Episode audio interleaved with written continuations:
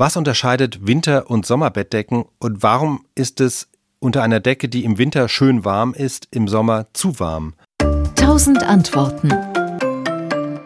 Der entscheidende Punkt ist, dass es bei Bettdecken nicht nur auf die Wärmeleitfähigkeit ankommt, sondern auch darauf, wie gut sie Feuchtigkeit aufnehmen, also Schweiß und Feuchtigkeit weitertransportieren. Und beide Faktoren zusammen entscheiden am Ende über den Schlafkomfort bei verschiedenen Temperaturen. Also eine typische Sommerdecke aus Baumwolle oder Seide zum Beispiel, die transportiert sowohl Wärme schnell ab als auch Feuchtigkeit, Schweiß.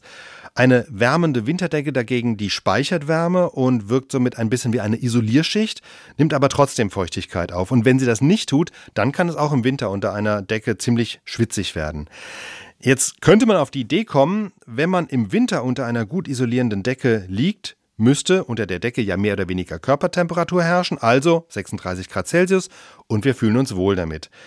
Warum aber gilt das im Sommer nicht? Also warum ist die gleiche Temperatur, die wir im Winter als schön warm empfinden, im Sommer dann nicht auch schön warm, sondern zu warm? Also warum brauchen wir es da kühler?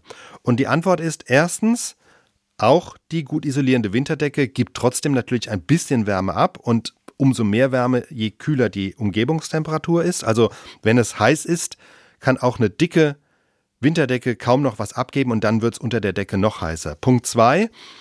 Im Sommer schwitzen wir tendenziell auch nachts mehr, deswegen ist der schnelle Abtransport von Feuchtigkeit noch wichtiger und der geht bei einer dünnen Decke insgesamt eben doch besser. Und drittens muss man sich klar machen, dass ja auch nie der gesamte Körper unter der Decke liegt, sondern mindestens der Kopf ja in der Regel oben rausguckt und der spielt durchaus auch eine wichtige Rolle bei der Wärmeregulation. Und wenn wir im Winter bei kalten Temperaturen unter einer wärmenden Decke liegen, funktioniert das auch deshalb, weil der Körper über den Kopf immer noch Wärme an den kühlen Raum abgibt. Im Sommer dagegen ist es schon recht warm im Zimmer.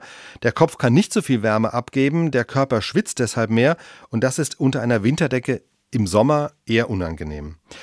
So, und wenn jetzt die Frage ist, ja, äh, welche Decken genau soll ich wann nehmen, da muss man einfach sagen, das ist von Mensch zu Mensch unterschiedlich. Also manche schwitzen nachts mehr, andere schwitzen weniger. Menschen unterscheiden sich auch in ihrem Temperaturempfinden und vor allem unser subjektives Wärmeempfinden verändert sich auch im Lauf der Nacht. Und deshalb muss am Ende wirklich jeder für sich selbst austesten, was angenehm ist und was nicht.